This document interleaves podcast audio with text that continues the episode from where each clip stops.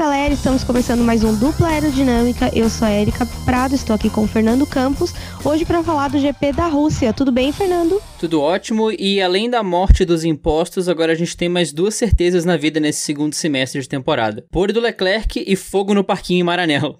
Tudo bem por aí? Tudo certo. É, na verdade, cada dia mais essa briga em Maranello se torna um dos episódios mais legais da temporada. Até eu tava conversando com uma, uma das meninas do Girls Like Racing hoje. Inclusive, se alguma menina que tá nos ouvindo quiser entrar no grupo só de meninas para falar de automobilismo, inclusive nesse momento elas estão falando sobre NASCAR, pode me chamar na DM do Twitter que eu passo o link para entrar. Inclusive, tenho que dar uma atualizada nesse link, porque às vezes começa a entrar spam no grupo. Eu não sabia disso até ter o nosso. Mas voltando. O Leclerc, né, ele vem despontando como um ótimo classificador. Ele fez quatro poles em quatro corridas seguidas, igualando o recorde apenas do Michael Schumacher, ou seja, ele é realmente muito rápido. Ninguém nunca tinha feito uma sequência de quatro poles seguidas até o presente momento, até porque sempre tem um que quebra, é, o mesmo, tipo, a mesma equipe com o segundo carro acaba fazendo a pole, como é o caso do Bottas de vez em quando. Então, é, isso é bem. É realmente realmente um feito muito grande. E aí ele fez essa, essa quarta pole seguida, mas na corrida não foi bem assim, né? O combinado é, saiu caro porque não foi cumprido um combinado, mas a gente vai conversar sobre isso, não vamos falar mal de quem, porque a gente vai precisar entender quem é que tá errando nesse, nesse aspecto da, da Ferrari, Leclerc, etc. Mas ele fez uma pole muito consistente, um tempo muito abaixo, só não foi recorde da pista, mas foi um tempo muito baixo. Foi 1,32 Seis, eu acho. Seis, eu acho. Um 32,6, como o Fernando tá falando. E ele puxou uma. E ele, assim, tirou a pole do Hamilton, né? Porque o Hamilton vinha bem nessa pista. A Mercedes deu uma melhorada do final de semana de Singapura para cá, mas ainda assim, é, eles contaram com a competência, claro, sempre, mas um pouco com a sorte, né, Fernando? Sim, o Leclerc realmente está se colocando como o Mr. Sábado com essas quatro poles seguidas, igualando o Schumacher em 2001. E realmente um, um domínio. O problema, não diria problema porque ele tá largando na pole, mas a questão, a grande questão pro Leclerc agora é que algumas dessas poles não estão sendo convertidas em vitórias. Desde o Bahrein lá atrás, que ele largou na ponta, dominou a corrida e o motor foi pro espaço. Agora essa na Rússia. A corrida anterior também que o Vettel conseguiu vencer. Então, o Leclerc ele tá tendo esse domínio completo no sábado, mas chega no domingo, alguma coisa tira essa corrida da mão dele. O Hamilton, em compensação, vibrou muito com, com o segundo lugar no sábado. Ele não esperava, a equipe não esperava, todo mundo se mostrou muito surpreendido com o segundo lugar do Hamilton, até pela performance que a Ferrari tá imprimindo nesse, nesse segundo semestre. E foi um ótimo resultado pro Hamilton,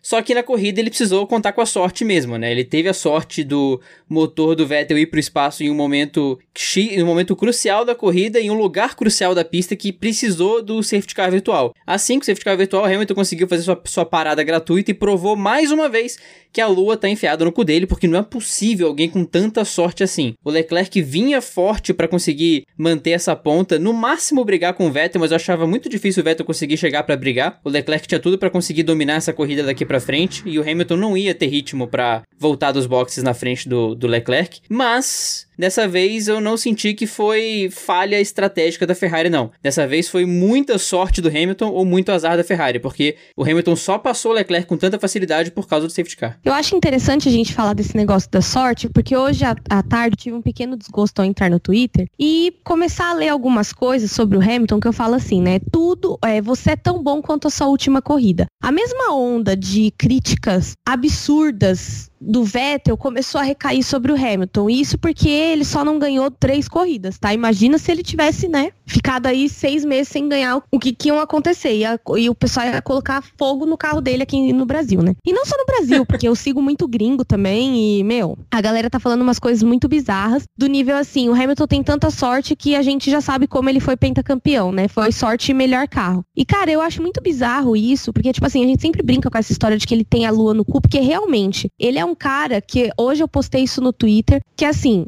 ele tem muita sorte? Sim, mas ele sempre tá no lugar certo e no momento exato. Ou seja, ele faz a sorte sorrir para ele quando ele tem uma performance sempre assim, acima da média. Então, quando ele tem uma oportunidade, ele sempre tá no lugar certo para poder aproveitar. É muito difícil você ver o Hamilton perdendo uma oportunidade. Então, assim, ele é um piloto incrível, mas nem sempre foi sorte, entendeu? Então, eu acho que a gente brinca com isso e a galera tá um pouco. Não tá. Sabe quando a pessoa, você faz uma piada sarcástica a pessoa não entendeu? Uhum. É tipo o que tá acontecendo coletivamente, porque as pessoas já estão achando que, ai, sempre foi sorte. E na verdade não foi. Hoje, tudo bem, ele deu sorte de estar tá em segundo pra assumir a ponta enquanto. Na verdade, tudo aconteceu por causa do virtual safety car ocasionado pela própria Ferrari. O Vettel estava em primeiro, o Leclerc estava em segundo, chamaram o Leclerc para dentro do box para tentar fazer o undercut. Não deu certo porque a parada do Leclerc foi um pouco mais longa. Aí o Vettel entrou. Quando o Vettel entrou para trocar os pneus, a Mercedes já ia entrar.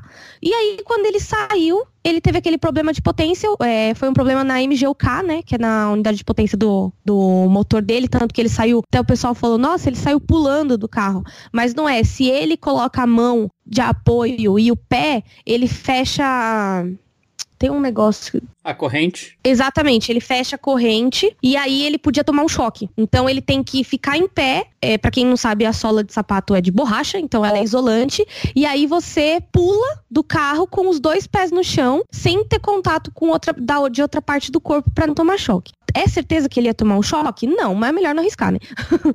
e aí, quando teve esse virtual safety car, a Mercedes aproveitou a janela para trocar pneu. Então eles voltaram na frente com um pneu mais novo e vida que segue, o Leclerc teve que ficar correndo atrás do Bottas, literalmente. Acabou que não conseguiu passar, até porque o, o Bottas tinha um, um bom ritmo também. Ele chegou a colocar de lado duas vezes para ultrapassar, mas o Bottas fechou a porta. Inclusive, pontos positivos da corrida, o Bottas fez uma baita corrida hoje de defesa contra o Leclerc, porque o Leclerc tava com fome em cima dele e ele as duas, três vezes que o Leclerc colocou de lado, ele não deixou passar. Então, foi, foi muito bom. Eh, foi uma ótima corrida do Bottas também. Então, assim, hoje, a Mercedes deu uma de Charlie Brown. Tinha uma música de Charlie Brown que falava assim: é, ela deu brecha, eu me aproximei porque eu me fortaleça na sua falha. Era uma menina que tinha um namorado, e aí o cara era vacilão, e aí o Charlie Brown se aproximou dela porque o cara era um idiota. Cara, hoje a Mercedes se aproveitou da falha da Ferrari. A Ferrari se embananou com essa questão do ah, quem vai passar, quem vai entrar, undercut, não sei o quê. E eu, e cara, parece que eu tava sentindo que ia dar bosta. Porque eu, na hora que eu.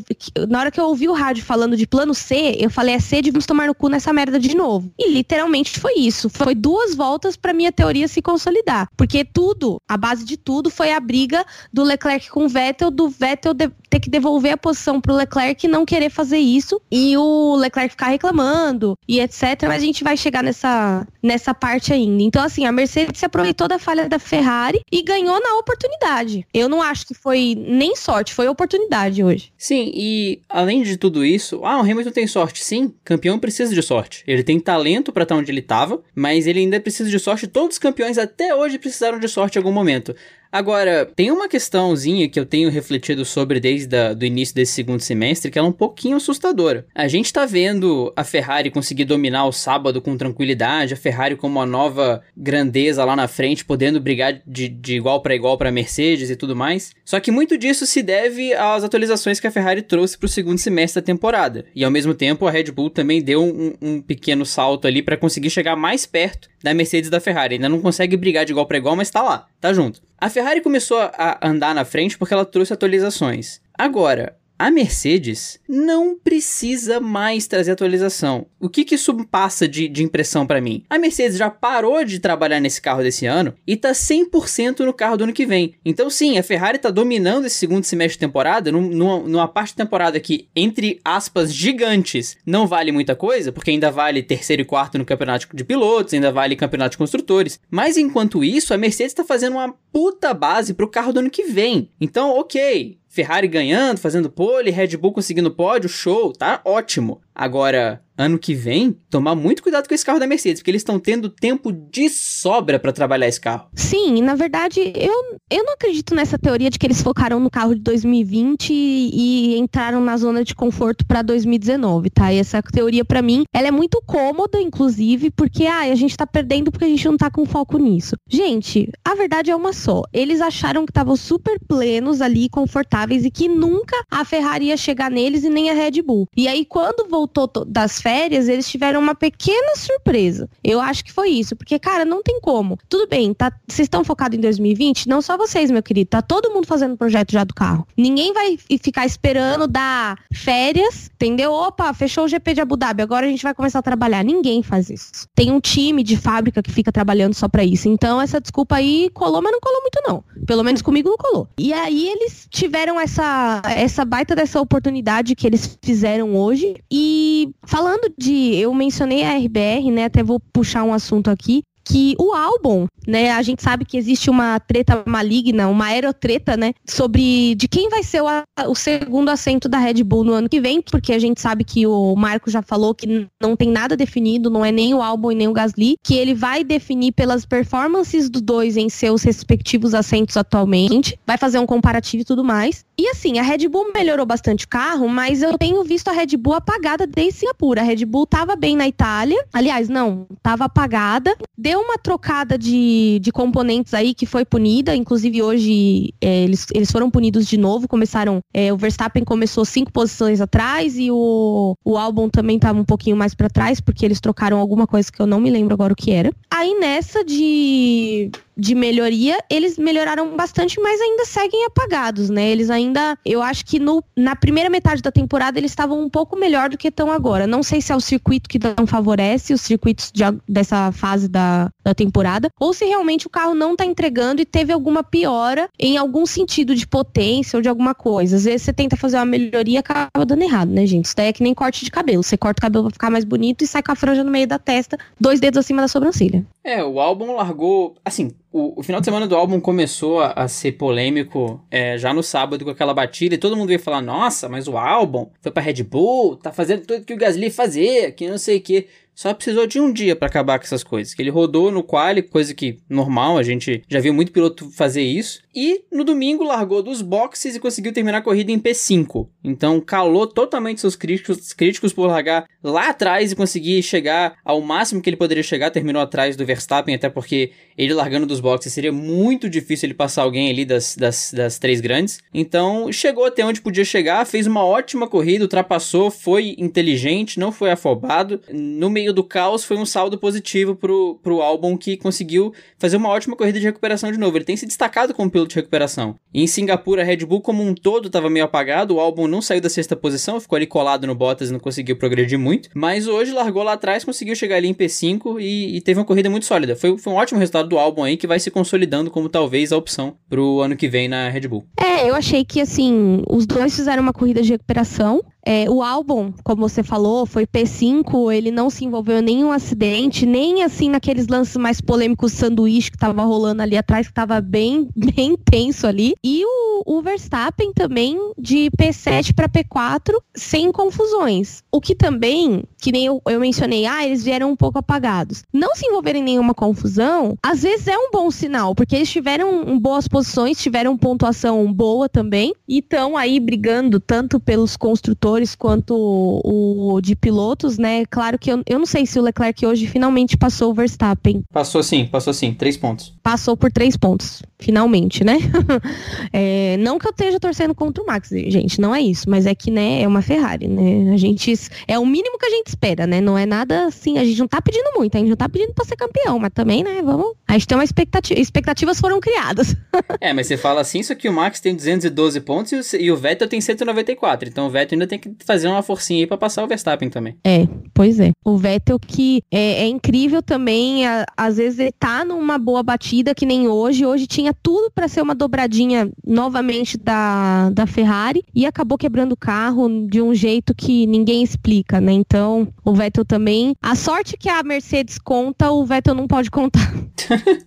nem ele, nem o Norris, tadinho. Sim. Mas, enfim. E falando sobre Red Bull Boys, hoje à tarde eu tava pensando trouxe uma questão para o grupo, tanto das meninas quanto em outros grupos que a gente tem aí sobre automobilismo, que na verdade eu tava lavando roupa, né? Porque pobre é assim, né? Domingo acaba a corrida, ele dá um cochilo e depois lava roupa. E, e aí eu tava lavando roupa e tava pensando no seguinte: e se o Sainz não tivesse saído do programa da Red Bull, porque o Sainz saiu da Red Bull porque ele não via o Ricciardo saindo da corrida, da corrida não, da equipe, da RBR, e ele achou que nunca teria um assento na equipe principal. Por que eu tô falando isso? Porque o Sainz teve hoje uma largada incrível, teve um P6 na corrida que foi ele foi o melhor do resto, né? A gente sempre usa essa linguagem para falar dele. Não é a primeira vez, ele já fez isso com uma STR também. De Renault não, não chegou a fazer, eu acho, mas de agora de McLaren foi o, final, o melhor do resto no final de semana e ele tá em P7 no campeonato de pilotos. Então, assim, você começa a ver que o Sainz sempre foi um bom piloto. Mas vamos colocar um cenário de assim, vamos supor que o Sainz não tivesse saído da RBR e ele tivesse agora nessa vaga do álbum barra Gasly, né? Que é uma, uma vaga. Como vocês acham que estaria, como você acha, né, Fernando? E aí, quem quiser também responder durante a semana nas redes sociais, como vocês acham que estaria a relação dele com o Max?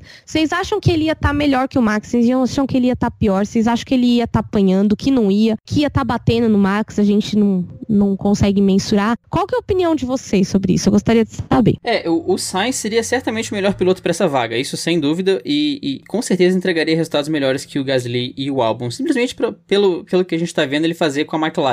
Ele, enfim, tá tendo tempo com o carro de meio de pelotão para cima. Na Renault, foi aquele momento atribulado da Renault, como sempre é. A Renault não tem esse, esse ambiente calmo e tranquilo para trabalhar. E o Sainz, em corridas que ninguém bate nele, que nenhuma peça falha, ele é o melhor do resto com frequência. No campeonato, ele ainda tá à frente do álbum por 14 pontos, ele tá 3 pontos atrás do Gasly. Então, dependendo do que acontecer na próxima corrida, o Sainz pode subir para P6 e ele vai estar tá à frente de 3 dos 4 pilotos Red Bull atualmente no grid. Ele saiu e dependendo do que acontecer com a McLaren daqui para frente, é, com essa mudança para motor Mercedes e tal, ele pode ter um ambiente muito melhor para ser bem sucedido na carreira dele. Ele ainda é novo. Então, ele estando no ciclo da Red Bull, ok, ele estaria na Red Bull agora, isso sem dúvida. Só que nessa situação de ter o Max lá como piloto alfa e a equipe querendo preservar o Max como piloto alfa e tudo mais. Enquanto isso, na McLaren, ele pode ser um dos pilotos líderes, ele ainda é o primeiro piloto devido à experiência, mas a gente sabe todo o potencial que o Norris tem. Só que ele tem um ambiente muito mais amistoso e muito menos é, de pressão para conseguir imprimir os resultados dele. Lógico, a McLaren ainda não tem um carro tão bom quanto o da Red Bull, mas isso pode muito bem ser questão de tempo. E se a McLaren conseguir chegar páreo à Red Bull, eu acho que o Sainz fez uma aposta muito melhor saindo de lá e indo para a McLaren muito pelo ambiente, sabe? Ele, ter, ele estaria na Red Bull, sim, mas nesse clima meio Chernobyl que não faz bem para ninguém. Então, acho que o Sainz fez uma escolha muito, muito acertada. E se ele passar o Gasly, ele vai estar tá rindo à toa na frente de três dos quatro pilotos do ciclo Red Bull, isso eu tenho certeza. Exatamente. É, é aquilo, né? A gente, a gente serve bem para servir sempre, né? É o caso do, do Sainz. Na minha opinião, eu acho que se ele tivesse hoje na Red Bull, Bull, eu acho que ele ia estar tá dando bastante problema pro Max. Até porque, pensando no macro agora, o Albon e o, o Gasly não chegam a ser nunca uma ameaça pro Verstappen. Já um cara como o Sainz, que já tem maturidade e anos de Fórmula 1, porque lembrando, o Sainz já foi companheiro de equipe do Verstappen quando o Verstappen estava na STR, entendeu? Então, assim, o Max já teve que lidar com ele antes, só que assim, a gente não chegou a ver uma batalha entre eles, porque quando isso aconteceu foi exatamente o ano que o Kvyat foi rebaixado e o Max subiu para Red Bull, que foi quando começou o, o, o Max ser esse piloto alfa dentro da Red Bull, do, desse circo todo, começou nessa época. Que foi quando ele cresceu assim e, tipo, no começo ele fazia várias cagadas, justamente porque ele não tinha nem maturidade ainda para estar tá dentro daquele carro. E a, a Red Bull meio que foi dando asa, dando asa, dando asa, e hoje ele virou esse piloto alfa dentro daquele grupo de quatro pilotos da, do ciclo Red Bull, né? E hoje a gente sabe que o Marco tem é, severos problemas com esses meninos por causa, primeiro, do jeito como eles administram a equipe e segundo, por não, por cara não poder bater o Max. Então eu acho que se o Sainz tivesse ficado, não acho que seria uma escolha certa, porque eu acho que ele foi super certo em sair e ir para Renault, porque foi a Renault que abriu a porta para ele na McLaren, né? E assim, mas eu acho que ele seria aí uma, uma pedra no sapato do Max. Eu levantei essa questão, não sei porquê, hoje eu tava pensando nisso enquanto lavava roupa, e falei, cara, o cenário podia ser totalmente outro. E eu acho, acuso de dizer, que o Kvyat não estaria na, na Toro Rosso, porque quem estaria na Toro Rosso hoje seria o Gasly com algum outro. Não o acho álbum. nem que. É, o próprio álbum. Ia subir pra Fórmula 1. Agora, um questionamento que você me. Um, o seu questionamento gerou um questionamento em mim, que momento filosófico do dupla aerodinâmica aqui. Momento filosofia, com Fernando Campos. É... A gente tá brincando de si, né? Uma coisa Sim. que eu sempre detestei, mas tô adorando. Pô, mas é mó legal. é... A gente teve dois pilotos que saíram do ciclo Red Bull e foram pra nossa queridíssima Renault. Carlos Sainz e Daniel Ricardo. Carlos Sainz, por sua vez, optou por sair da Renault e ir para a McLaren numa decisão que todo mundo, todo mundo não, mas na época muita gente torceu o nariz, falou: Sainz, vai para uma McLaren, cara, você não viu como é que tá lá, vai, vai andar para trás no grid. Eu questionei essa, essa escolha do, do Sainz na época. Na verdade, nem foi escolha, né? Ele foi espirrado é. da Renault porque o Ricardo pegou a vaga dele, né? Sim, mas foi para McLaren e todo mundo na época ficou: tá, mas foi um, foi um downgrade pro Sainz aí e ir para McLaren. Agora, no momento atual de Fórmula 1, quem tem mais perspectiva perspectiva de crescimento na categoria? Daniel Ricardo ainda na Renault ou Carlos Sainz na McLaren? É com muito pesar que digo o Carlos Sainz. Pro Ricciardo crescer o quanto ele quer crescer, eu acho que ele teria, né? Ele teria que ir para uma das equipes de ponta, porque o Ricardo ele já esteve no topo. Então hoje ele tá sofrendo ali que nem hoje que na real ele não foi culpa dele, mas ele acabou não terminando a corrida e nem culpa da Renault hoje. E assim, são corridas importantes, são pontos importantes e assim, eu vejo que ele tá se apagando ali. Eu acho que o Ricardo numa Mercedes, numa Ferrari, não vejo o Ricardo voltando para Red Bull nunca, porque eu acho que ali o clima para ele acabou faz tempo. Sim. Talvez, talvez, depois que passar esse ciclo do Verstappen de ser o campeão mais jovem do mundo, que inclusive falta quanto tempo para isso não poder acontecer mais? Eu sei que ele faz aniversário agora, semana que vem. Tem 21 anos agora. Meu ele parceiro. faz aniversário dia, dia 30, então ele vai fazer, ele é de 97, ele é um ano mais velho que você. Ele vai fazer 22 esse ano. Ou seja, ele tem até o ano que vem e metade do. Até, até ano 2000... que vem. Porque ele não vai ser campeão na metade do ano. Acho que ano que vem é a última oportunidade para ele, então. Sim, verdade.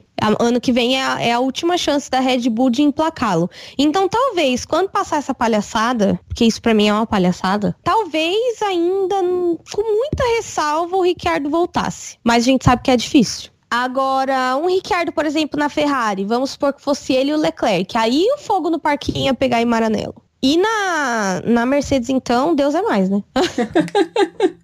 Deus é mais. Não ia dar certo, não. Não desejo que ele seja o segundo piloto do Lewis. Até porque o segundo piloto do Lewis é só o segundo piloto do Lewis, né? Ele não consegue ser uma não pessoa. Não tem nome, né? Ele não tem um nome, ele não tem personalidade, triste, ele não tem uma história. Triste esse negócio. Acho bem triste. Fico bem chateada, mas é real, né, Bottas? Me ajuda a te ajudar. Aqueles comerciais, todo ano, vários pilotos viram segundo piloto do Hamilton. Faça sua doação e nos ajude a, a, cuidar dessa causa. Muitos pilotos são assim, Ai. mas você pode ajudar. 0800, piloto, segundo piloto do Hamilton.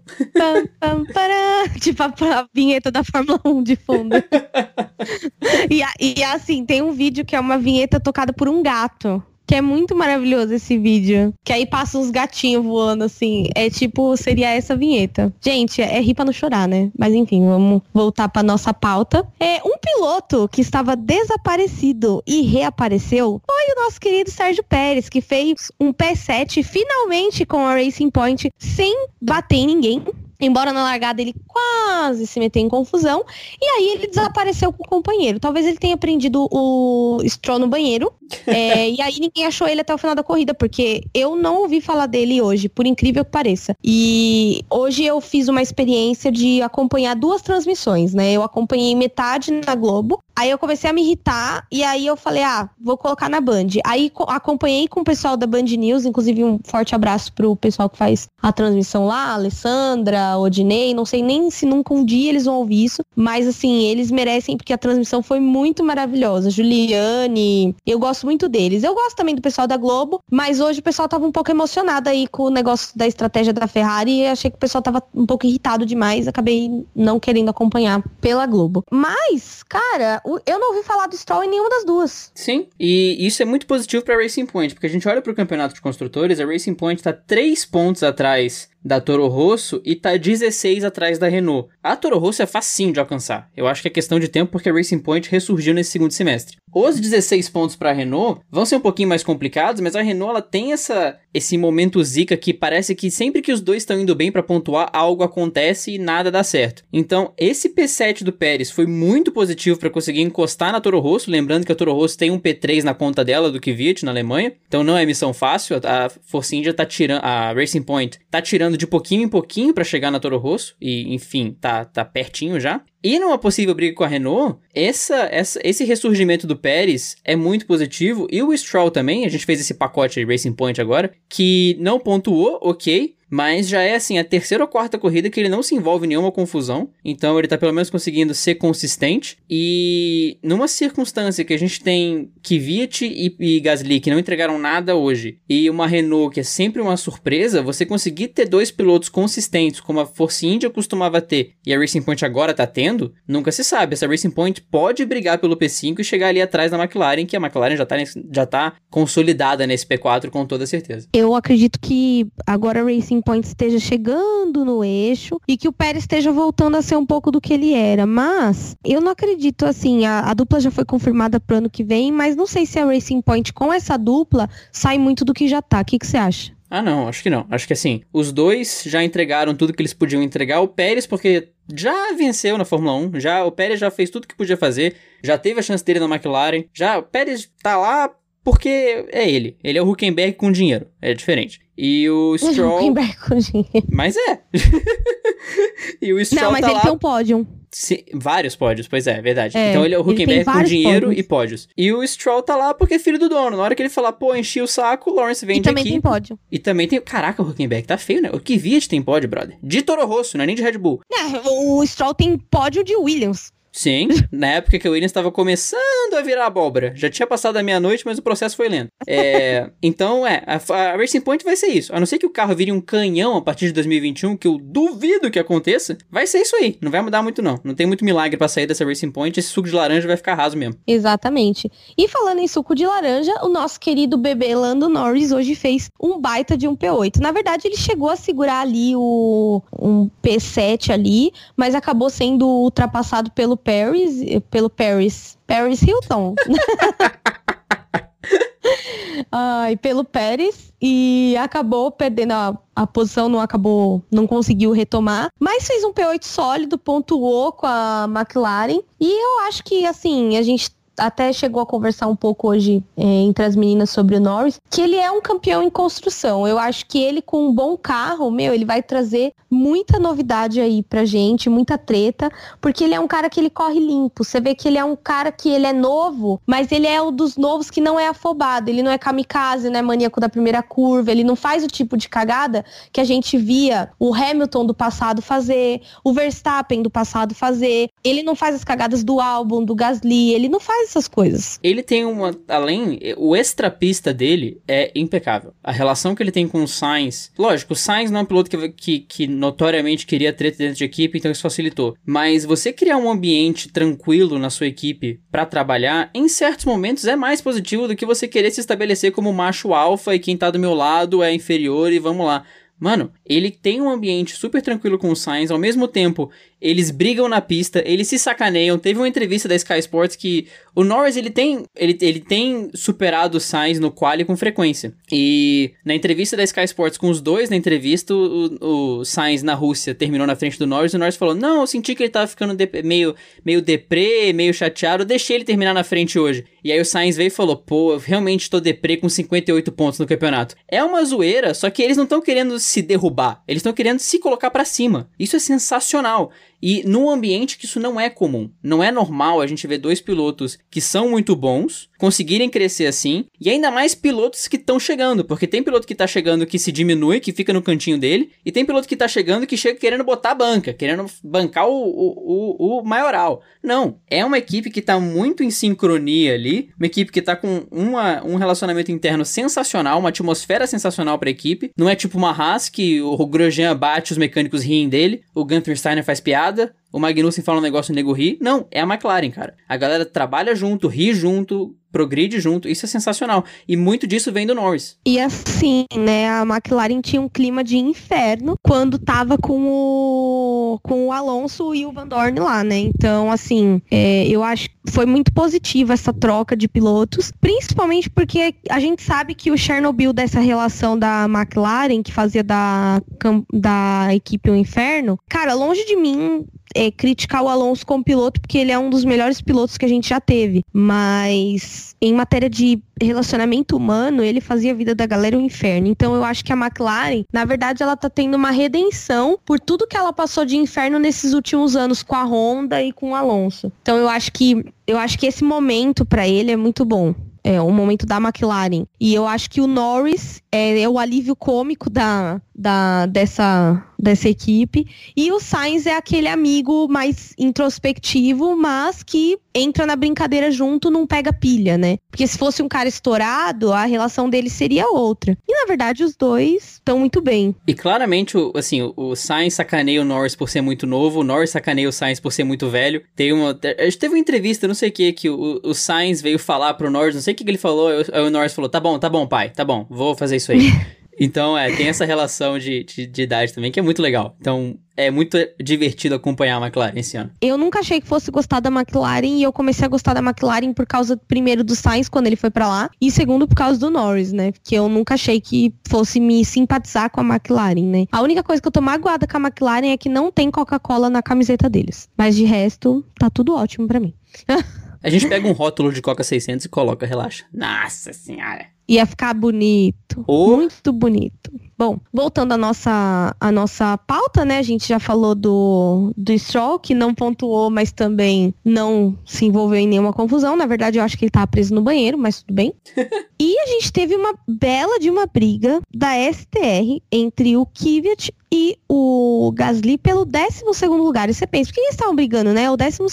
Mas, cara, eles estão brigando qualquer coisa. Até porque pro Gasly isso vale um possível assento na Red Bull novamente. E pro Kvyat é pela honra de estar em casa, né? Que até ele teve um final de semana em casa horrível, né? Não pôde fazer o classificatório, teve problema no carro. Então, assim, foi muito ruim mesmo o final de semana do Kvyat. Kvyat, que inclusive eu queria deixar minha nota de repúdio aqui a FIA pela regra dos capacetes, porque o Kvyat levou um dos capacetes mais bonitos que eu já vi nos últimos anos, branco, com os detalhes azuis, a bandeira da Rússia. Cara, o capacete era sensacional, mas ele não pôde usar, porque o regulamento prevê que você pode mudar drasticamente o seu design para uma corrida do ano. Nas outras você pode fazer pequenas alterações, como o Vettel faz, por exemplo, no capacete dele. Você pode mudar drasticamente para uma corrida e o Kvyat fez isso no GP da Itália. O capacete dele ficou todo vermelho na Itália. E aí ele fez um capacete lindo, mas não pôde usar. Então fica aí a nossa nota de tristeza. Mas, voltando para a briga da STR, a STR que se o campeonato acabasse no meio, do, no meio do ano, novamente se, estaria de bem com a vida no P5,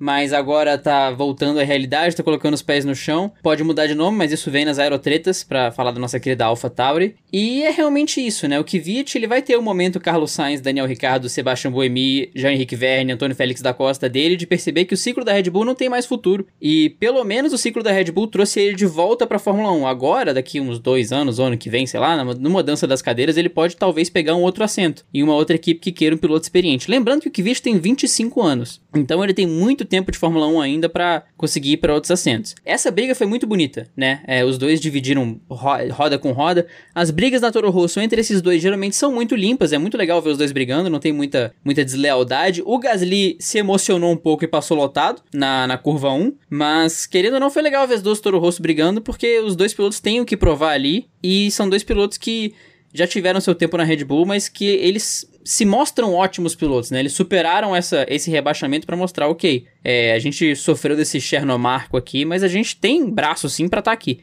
é muito legal acompanhar e é muito legal ver como o Gasly tá muito mais feliz na Toro Rosso. Você vê a entrevista do Gasly, você vê o Gasly no rádio, cara, ele mudou completamente, ele voltou pro lugar dele. É ali que ele tem que estar, tá, porque a alegria dele é impressionante. É, é, muito, é muito interessante você ver como o ambiente muda a pessoa e como o Gasly mudou da água pro vinho na Toro Rosso. Sim, muito. E, graças a Deus, né? Porque eu acho que ele tava muito apático na Red Bull e eu acho que aquele não era ele. Eu acho que essa pressão do Max ser o piloto alfa e todo mundo ter que é, em torno dele também é um pouco prejudicial para Carlo Gasly, por exemplo, porque daí ele acaba ficando, como posso dizer, ele acaba ficando, eu não posso fazer demais para não incomodá-lo e também não posso fazer de menos, senão eu saio. Então você fica ali num, num impasse com você mesmo, né? É, é uma situação ruim. Não acho uma situação favorável para nenhum dos pilotos ali, mas enfim. É, e agora a gente chegou na parte que vocês mais gostam desse podcast. Nós vamos falar mal de quem hoje, Fernando?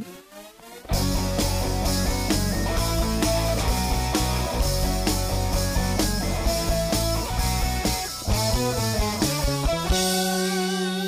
Nós vamos começar falando mal de uma pessoa que a gente gosta muito e que no começo da temporada figurou muito nos comentários positivos. Ô oh, meu querido Kimi Raikkonen, você teve dois momentos juvenis, você tão experiente na vida, tão festeiro, tão conhecido das baladas, no qual espalhou geral na última curva e o Giovinazzi passou pro Q2 e o, e o Kimi ficou visivelmente chateado com, com o erro dele na última curva. E na corrida teve uma, uma, uma largada, ele, ele queimou a largada, mas queimou a largada de garoto. É o que a gente faz no, no videogame de soltar o gatilho na hora errada foi muito ele, assim. Ele pisou e falou, ô, oh, que merda. Freou, assim. Será que ninguém viu? Será que ninguém viu? Mas, mas todo mundo viu, Kimi. E aí foi o começo do final do, da corrida totalmente atrapalhada dele. Isso, isso se transferiu pro pit stop, que o cara do macaco hidráulico caiu de bunda no chão quando foi levantar o carro dele. Foi um final de semana completamente atrapalhado do Kimi. Pô, Kimi, 20 anos de curso pra tu me queimar a largada, cara. Tu tem não sei quantos anos só de Fórmula 1, teve até ano sabático, e aí você me queima a largada. É, é demais para mim, né? Não vou nem ficar me estendendo nesse assunto. E hoje a, a Alfa Romeo tava com muito muita vontade de, de receber crítica, né? Porque o Giovinazzi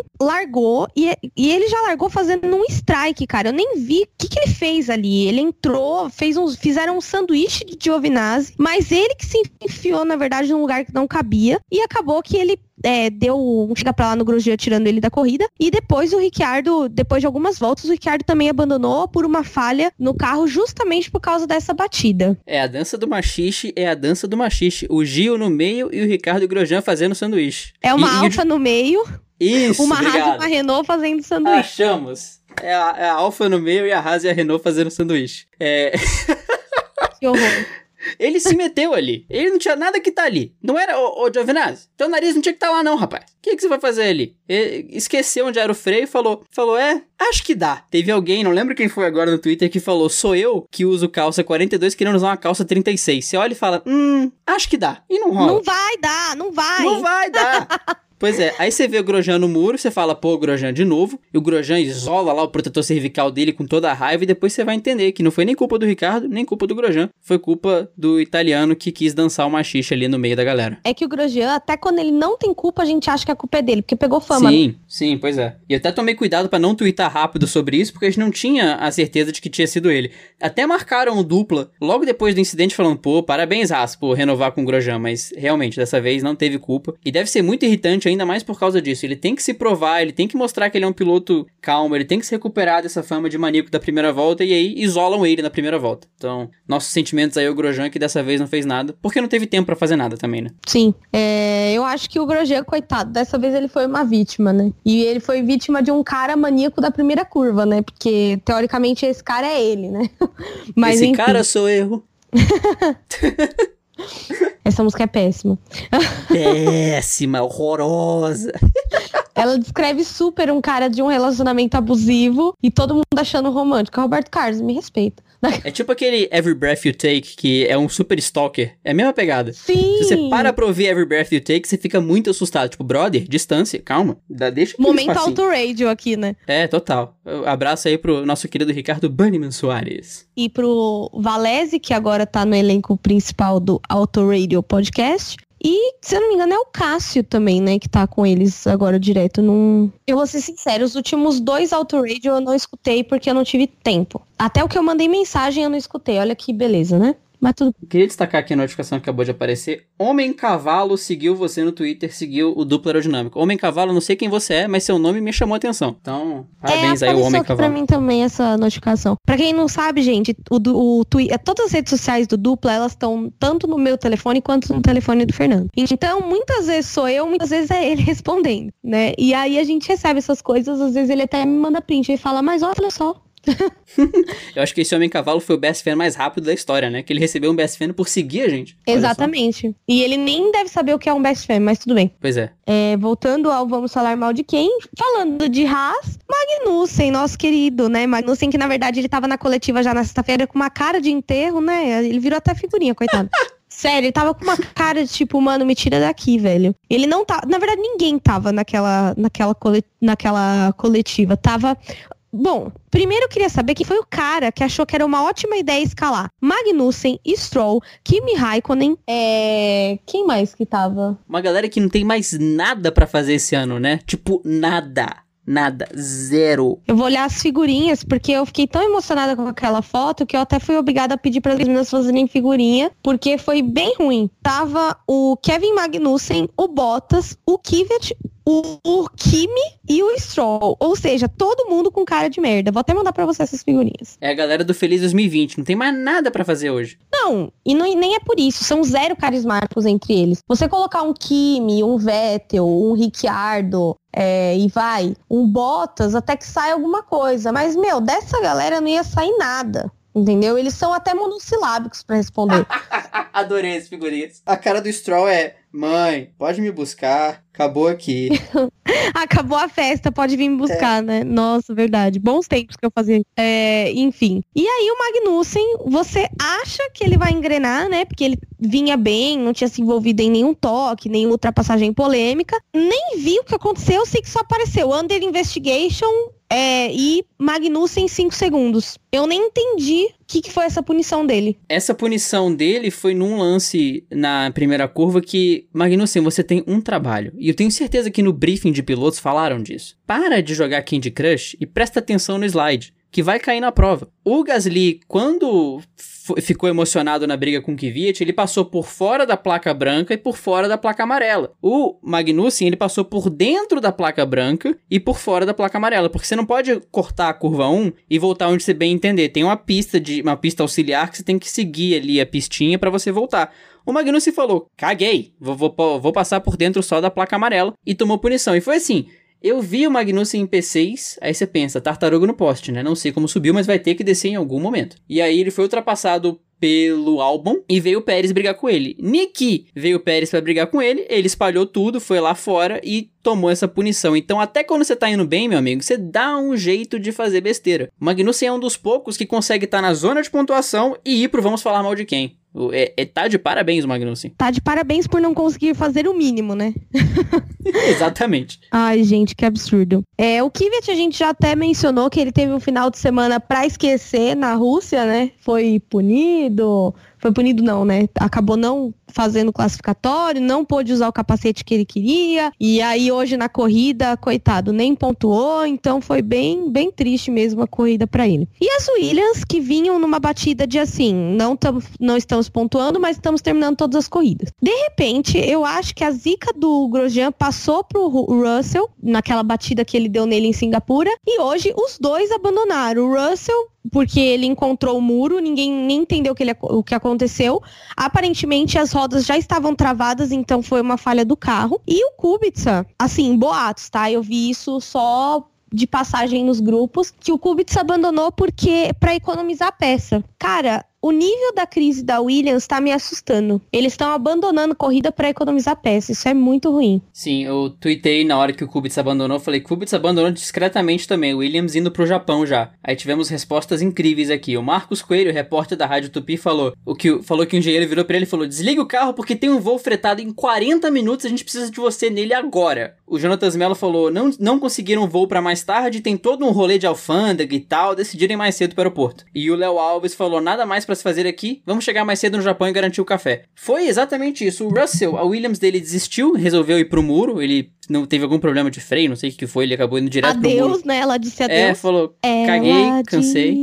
Disse adeus. Nossa, é a, é a quarta música do episódio. Para você, querido ouvinte que está anotando, a gente passou por Dança do Machixe, Ela Disse Adeus e todos os sucessos da Rádio Brasil, da Nova Brasil. É, o Russell bateu sozinho, na volta do, do Virtual Safety Car, conseguiu proezas que Marcos Ericsson conseguiu também. E o Kubica estacionou, falou: Ah, cansei. é, não vai dar. Mas levando a sério agora, se foi por problema de peça, meu Deus, Williams, né? A gente tá chegando numa situação muito tensa e dramática para vocês, porque você ter que abandonar por falta de peça, você ter que parar o carro por falta de peça é muito, muito grave. E, e cada vez mais fica claro que essa vaga do Kubica vai ser assumida por alguém que tenha muita grana para dar um aporte, para trazer patrocínio, não sei. Mas tem que ser alguém que traga muita grana para Williams conseguir respirar no campeonato. Não é só o Russell que vai conseguir levar eles para frente, lógico. O Russell ajuda no acordo do motor Mercedes, isso é fato, mas precisa de um aporte pro resto do orçamento porque a situação tá feia. E lembrando que, pois é, lembrando que o, o Kubica vai levar o patrocínio da Orlec, Orle, Orle ou Lelec Lec, que foi com ele para Williams. O da, é Rocket da deve ficar. Rocket, não, da Rocket deve ficar. Eles foram pra Williams mesmo, não foi o Kubica que trouxe. Ah, tá. O outro, que fica na asa traseira, foi o Kubica, então já tem menos grana aí pro caixa da Williams. É, mas tem que ver quem que vai. Essa vaga da Williams tá em aberto, né? Então a gente tem que ver quem que vai para lá e se essa pessoa consegue levar um patrocínio aí pra mudar um pouquinho a... o cenário pra Williams tá bem ruim, né? É isso ou Williams abre um, um padrinho, né? Talvez seja uma opção pra Williams abrir um padrinho aí. Eu tenho 2,50 para colaborar. 2,50 é a coxinha. É aquela hora que você chega na banca com um monte de moeda, mostra assim, você fala, dá? É. Quem nunca, né? Toda criança já fez isso. Se você nunca fez isso, você não teve infância. Porque toda criança já fez isso. Juntou moeda por uma semana para comprar um doce, chegou no tiozinho da, da bomboniere e falou assim: tio, dá? Comprar figurinha. Comprar figurinha na banca, chega com a mão cheia de moeda. E aí, dá? É, também. Aquela carinha de filhote. Tão bonitinho, criança oh, fazendo isso. Ai, gente, adoro criança. A dos outros, claro. É, voltando. E, assim, o último que aparece no nosso Vamos Falar Mal de Quê é o próprio Gasly, né? Que, por mais que ele tava muito, assim, ele tá muito voraz por pontuar e fazer boas corridas, mesmo que não pontuando, ele fez uma cagada aí e acabou entre os últimos que terminaram a prova. Ou seja, Gasly, você precisa se acalmar, rapaz. Senão você não vai fazer, não vai entregar nem metade do que você quer entregar. E eu acho que ele foi com o psicológico um pouco mexido pra STR. Então, acho que agora é um momento que ele quer mostrar, mas não tem, é, não tá tendo cautela para mostrar o que ele precisa mostrar. Famoso segura essa emoção, Gasly. Exatamente. E agora a gente vai entrar nas aerotretas da semana, que tivemos bastante treta essa semana, inclusive.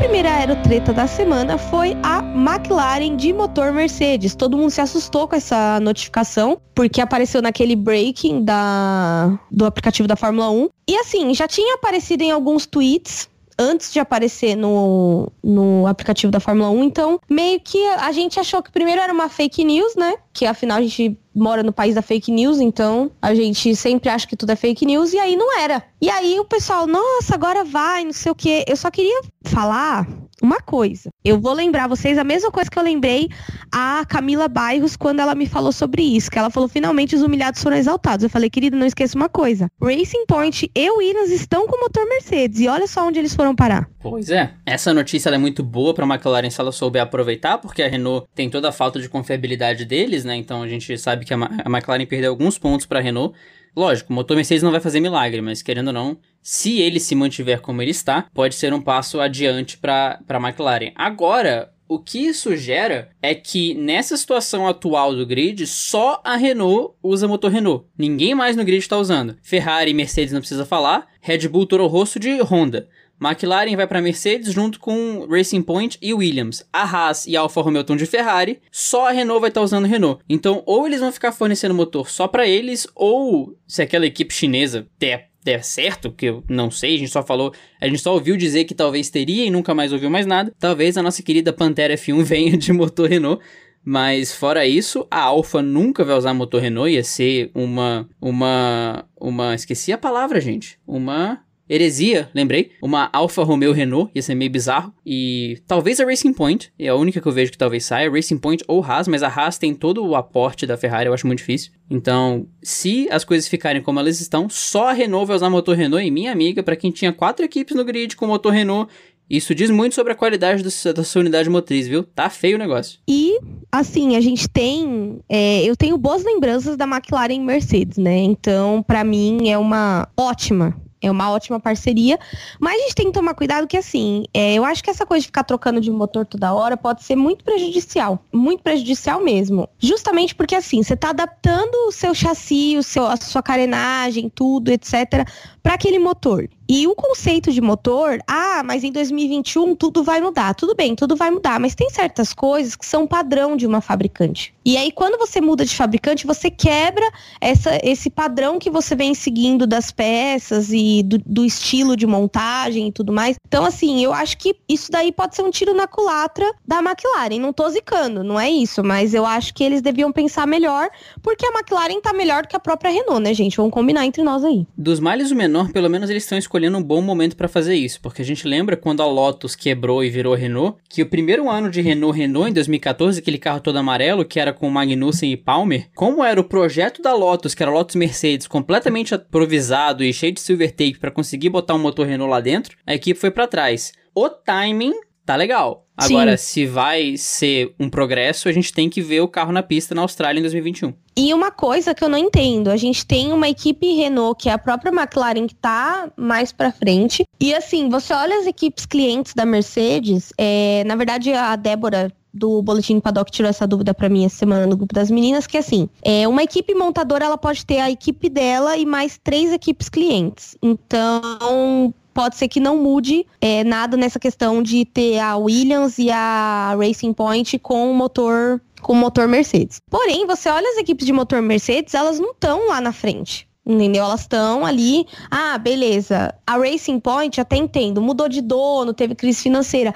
Mas, cara, o que, que foi o decaimento da Williams? Ela tá perdendo para ela mesma, sabe? Então eu acho que. E a Williams tem história na Fórmula 1. Ela tem todo um corpo técnico, ela tem toda uma, uma galera. Tudo bem que o Pad Lowe saiu, né? Primeiro ele ficou afastado para depois pedir demissão, o que afundou ainda mais a equipe. Mas eu acho uma situação complicada, sabe? Eu acho que é, todo mundo gostaria de ver a Williams sendo salva, mas tá bem difícil a situação. Por isso que hoje eu não confio muito nessa questão de ser uma equipe cliente da Mercedes novamente. Quando a Mercedes não estava na Fórmula 1, talvez. Que foi a época da McLaren Mercedes. Mas agora, não sei se isso é bem uma vantagem. Mas vamos esperar para ver. Como você falou, tem que ver o carro na pista. Querendo ou não, o último pódio da McLaren até hoje foi no GP da Austrália de 2014, com McLaren Mercedes ainda. Com, aliás, 2000, não, 2014. Com a, com a Mercedes ainda. Com Kevin Magnussen em segundo lugar e Jason Button em terceiro lugar. Durmam com essa. Kevin Magnussen em segundo lugar. E detalhe, o Kevin Magnussen nem era piloto titular, né? É, ele tava estreando naquele GP. É. Aquilo foi impressionante. Bizarrices da Fórmula 1 que você começa, quando você começa a puxar as estatísticas, você começa a achar, né? E naquela época não tinha um bolão do PF1BR no Twitter. Foi eu comecei na corrida seguinte porque eu apostei aqui em casa que o Magnussen ia terminar em terceiro e ele terminou em terceiro. Foi o único momento que eu tive um, um, brilhantismo do nada, mas não foi registrado. Se não foi registrado, não aconteceu. Então, essa é a minha história trágica de Natal que eu conto para todo mundo. Brincadeira. E depois disso, você só zicou, né? Você nunca mais acertou uma coisa assim. É tudo culpa do Magnussen. É, agora tudo faz sentido. é, e mudando de aerotreta de McLaren para Ferrari, a gente tá tendo aí uma treta monstruosa Primeiro, da fanbase do Vettel e do Leclerc. E segundo, do próprio Leclerc com o Vettel internamente na equipe, né? Até eu postei uma foto bem, bem emblemática do Binotto com os dois do lado de cabeça baixa, que tudo indica que eles estavam levando aquela bronca maravilhosa é, do Mattia Binotto por, pelo que fizeram hoje, né? E, cara, essa treta, ela tá bem evidente depois do GP de Singapura, que o, o Leclerc tava com aquela cara de quem morreu, né? Literalmente, ele já nem tava mais com cara de cu, ele tava com cara de quem morreu no pódio. O Matia Binotto teve que conversar com ele depois. Assim, duas coisas. Primeiro, existe uma futebolização da Fórmula 1. É uma coisa que eu tava conversando hoje com algumas meninas em particular, que assim, existe eu nunca tinha visto isso na Fórmula 1. Até porque a gente nunca teve uma temporada tão competitiva e tão confusa no aspecto de pilotos com grandes fanbases, que é o caso do Leclerc, do Vettel, do próprio Hamilton, do Verstappen, etc. E cara, a galera tá levando isso para um lado treta de torcida. E pior, entendeu? A teoricamente, Ferrari era para ser uma torcida só, mas não é. Tem fã do Vettel brigando com fã do Leclerc, sendo que ali dentro os dois se gostam. Eles só não estão, eles não estão conseguindo lidar com a situação gerencial da equipe. Sim, e tá rolando ali um problema de de voltar, de, que nos retorna a Red Bull com Ricardo e Verstappen, que nos retorna com Red Bull com Vettel e Mark Webber. São dois pilotos que estão com apetite e que tem braço para estarem à frente. Nessas circunstâncias é muito complicado você lidar com os dois. A Mercedes de Hamilton e Rosberg, é, voltando mais, a gente vai ter outras, outras referências disso, Williams de Mansell e Piquet, McLaren de Prost e Senna, a gente vai achando equipes que tinham pilotos muito iguais. O que acontece quando temos pilotos muito iguais é que eles se esbarram na pista com frequência. Se eles se esbarram na pista com frequência, eles vão misturar tinta, eles vão ficar bravos um com o outro. É, nessa situação, teve um pouquinho de malandragem do Vettel, que eu vi muita gente aprovando, eu vi muita gente sendo contra. Eu, pessoalmente, não sou a favor, porque combinado é combinado. Se vocês combinaram de fazer assim, que seja, e o Vettel tem histórico disso no Multi 21, por exemplo, que era pro, Ver, pro Weber passar, era pro Weber ficar na frente e ele quis passar o Weber mesmo assim. E do outro lado, teve um pouquinho de ingenuidade da Ferrari, que falou: ok, ele vai dar a posição de volta e vamos ter essa estratégia aqui do mundo do algodão doce e arco-íris. No fundo, no fundo, você não vê ninguém certo na história. E é uma situação que, se não for controlada, vira uma bola de neve. Você gera um mal-estar na equipe, você gera uma equipe dividida. A cara, Mercedes de Hamilton e Rosberg é o melhor exemplo disso. Você volta para Bahrein 2014, aquela briga inacreditável dos dois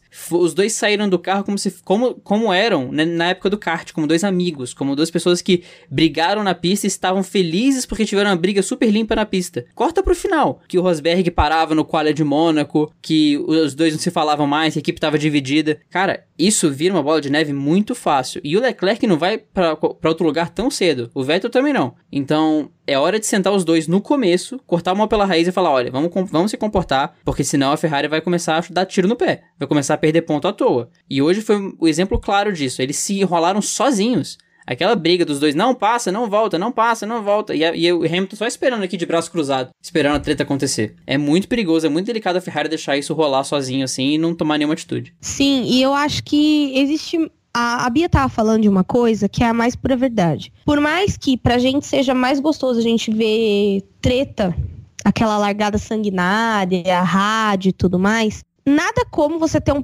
segundo piloto estabelecido por contrato. É o caso que acontece com o Bottas, que ele é um segundo piloto de contrato, e o Kimi também. A Ferrari fez tudo o que fez com o Kimi Raikkonen entre pedir posição, tirar a vitória dele para dar pro Vettel e tudo mais, porque em contrato era estabelecido que ele era o segundo piloto, ponto, entendeu? A mesma coisa com o Bottas, o Bottas ele é estabelecido segundo piloto em contrato e é por isso que eles não têm problema. A missão dele ali é pontuar, mas não ofuscar o Vettel, o Vettel não, o Hamilton. E isso, cara, acontece, assim, é o jeito mais fácil de você gerir uma grande equipe, né? E, infelizmente, é um tédio pra gente que assiste? Sim. A gente gosta de treta? Sim. Mas ao, aos poucos, ou você aprende a gerenciar, você aprende a gerenciar como a Red Bull gerencia, né? A disputa dos dois pilotos. Pelo menos gerenciava até o momento que o Ricciardo estava ali. A partir do momento que o Ricciardo teria que ser segundo piloto do Max, ele resolveu não aceitar e saiu para a Red Bull.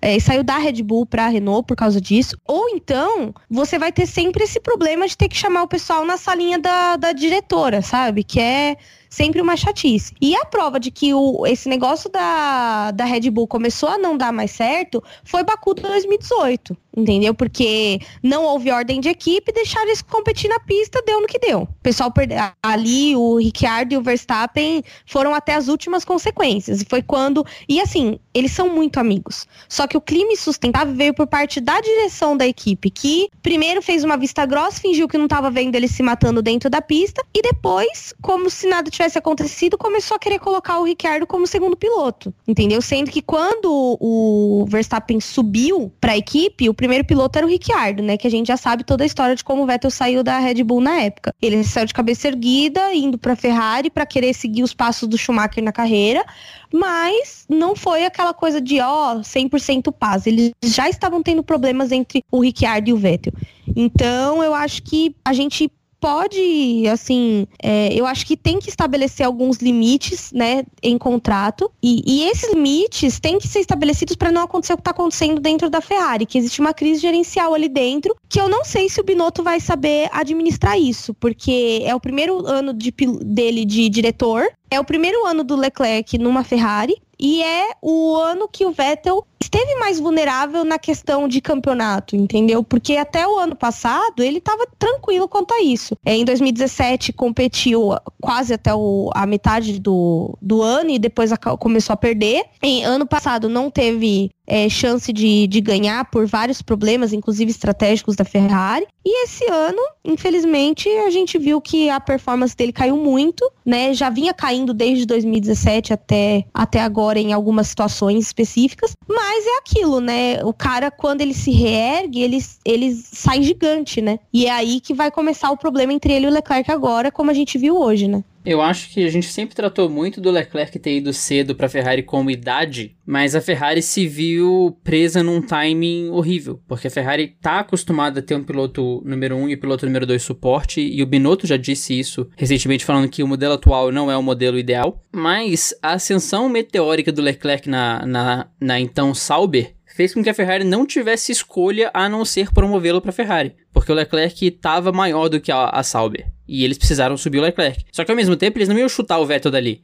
E aí acabou que eles ficaram com essa de ok, a gente precisou subir o menino, mas a gente não vai tirar o cara atual. É como se você contratasse um cara pro cargo de um cara que você quer substituir, mas o, os dois ficam na empresa juntos. Não dá certo. E a Ferrari vai ter que se resolver com isso agora. Não tem muito para onde ir, a não ser que o Vettel dê uma louca e vá para algum lugar, o que eu acho muito difícil. É uma, uma crise que precisa ser contida e precisa ser tratada de uma forma que a Ferrari agora não tem segundo piloto até uma. Vamos supor, a Ferrari briga pelo título ano que vem. Tem um piloto brigando pelo título. Eles começam o ano em pé de igualdade, chega no meio da temporada ali na Bélgica e fala assim: ok, agora o Vettel tem muito mais chance de ser campeão. Aí sim, vira aquele esquema do Massa e do Hamilton, que o, do Massa e do Raikkonen. Que o Raikkonen foi campeão em 2007, mas quando em 2008 o Massa passou a ser o, o candidato ao título, aí o, o Raikkonen passou a ajudar o Massa. E vice-versa. Em 2007 foi o Massa que ajudou o, Hamilton, o Raikkonen. Caramba. Então, é essa forma que tem que ser administrada. A Ferrari passou anos e anos e anos nesse modelo de primeiro piloto e piloto auxiliar, e agora tem que reverter para 2007 2008. Vamos ver quanto tempo demora para cair a ficha. Vamos ver o que vai acontecer agora nos próximos capítulos dessa novela que vem entre Leclerc e Vettel, né?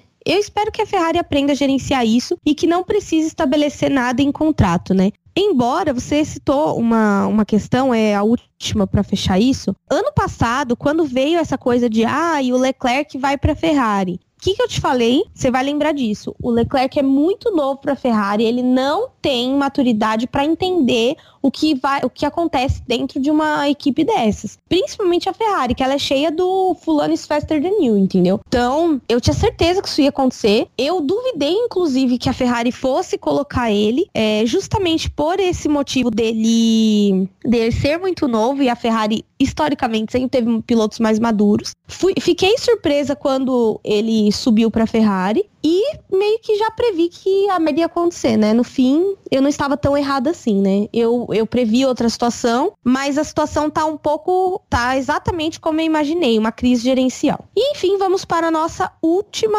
é, nossa última aerotreta da semana, que foi a mudança de nome no, da nossa querida Toro Vermelho italiana. A STR quer mudar de nome para Escuderia AlphaTauri. Essa AlphaTauri, para quem não sabe, é uma marca de roupas da própria Red Bull, né? É uma empresa ligada ali. É, antigamente eles tinham a Pepe Jeans, no, nas roupas e agora tem essa tal dessa Alpha Tauri e eles querem mudar de nome, vai ser votado aí nas próximas semanas. É, porque assim, para uma equipe mudar de nome, todas as outras têm que aprovar. E eu não sei se muda ainda esse ano ou só no ano que vem. É pro ano que vem, é pro ano que vem. Eu queria expor o amiguinho uns dois meses atrás eu tava na aula, lá na faculdade, e o Ícaro senta atrás de mim, geralmente. O Ícaro que é best fan aqui, frequente. Aí tá lá o Ícaro, senta eu na frente, o Ícaro e o Thiago perto também, que é outro... O Thiago, inclusive, fez nossa logo e que escuta a gente de vez em quando. Aí tá aqui no meio da aula, aí eu escuto o Ícaro atrás. Eita caramba! O que que foi, cara? Agora que eu me liguei que Toro Rosso é, é, é, é Red Bull em italiano. Sim, cara. É Red Bull em italiano. Aí ele ficou lombrando assim um tempo, parado. Pois é. Esse nome vai parar de existir agora, se tudo der certo, para Alpha Tauri. Vamos ter duas alfas no grid agora, para confundir geral, porque não basta a, a India trocar de nome, não basta a Sauber mudar de nome. Agora Toro Rosso olhou e falou: também quero, e também vai mudar de nome. Daqui a pouco a Haas vai mudar de nome também, e a gente vai ficar nesse carnaval de falar a Sal. Não, Alfa Romeo. E a Force. In... Não, Racing Point. E a Toro Rosso. Oh caramba, Alpha Tauri. Tá difícil, gente. Escolhe uma identidade e fica pelo amor de Deus, mas vai ser, assim, do ponto de vista comercial, faz muito mais sentido pra Red Bull, porque ela começa a promover uma marca a mais, a não ser, a, não promovendo a mesma marca duas vezes. E pode ser uma boa ideia. Eu ouvi gente falando que é a nova Benetton, porque é a marca de roupa também. E vamos ver o que, que sai. É uma livery nova, pelo menos. Então, temos pontos positivos aí. Na verdade, esse negócio do Toro Rosso, eu demorei também uns anos para descobrir, viu? Inclusive, eu nunca tinha parado para pensar nisso, na relação que tinha entre Red Bull e Toro Rosso. Eu sempre achei que, para mim, sempre foi muito claro de que a Toro Rosso era Red Bull é, italiana independente do nome, né? Então, coitado, Ícaro, eu compartilho desse sentimento porque eu lembro que no dia que eu descobri foi aquela explosão mental. Mas enfim. e agora vamos começar o encerramento do nosso podcast com a classificação de pilotos. Fernando. Lewis Hamilton lidera com 322 pontos e é seguido por Valtteri Bottas com 249. Esse título já é do Hamilton desde, sei lá, a França. Em terceiro vem Charles Leclerc com 215, apenas 3 pontos à frente de Max Verstappen, que vem em quarto com 212. Em quinto vem Sebastian Vettel com 194, seguido muito, muito, muito de longe por Pierre Gasly com 69. Menos 3 pontos, 66 tem Carlos Sainz em sétimo. Alexander Albon vem subindo agora em oitavo com 52 pontos. Lando Norris está em nono com 35, um pontinho a mais que Daniel Ricciardo e Nico Huckenberg e dois a mais que Daniel Kvyat e Sérgio Pérez. Kimi Raikkonen vem em 14 com 31, Kevin Magnussen em 15 com 20, Lance Stroll 16 com 19, 17 para Romain Grosjean com 8, Antônio Giovinazzi é o 18 com 4, Robert Kubica tem 1 e George Russell tem uma Williams. e no campeonato de construtores, nós temos a Mercedes com 571 pontos, que provavelmente já vai ser campeã de construtores no México, se continuar desse jeito. A Ferrari com 409 pontos, a Red Bull com 311, a McLaren com 101, a Renault com 68, a Toro Rosso com 55 pontos, Racing Point com 52, Alfa Romeo com 35, inclusive Alfa Romeo, que decepção, começou a, a, a temporada é, em quarto. Você lembra disso? Acho que nas primeiras Sim. corridas eles estavam em quarto e aí decaiu até chegar onde está. Haas em nono e Williams em décimo com um ponto. A Haas está com 28 pontos. E agora nós vamos entrar nos nossos queridos best fans. Desculpa, gente, eu me dei uma perdida aqui.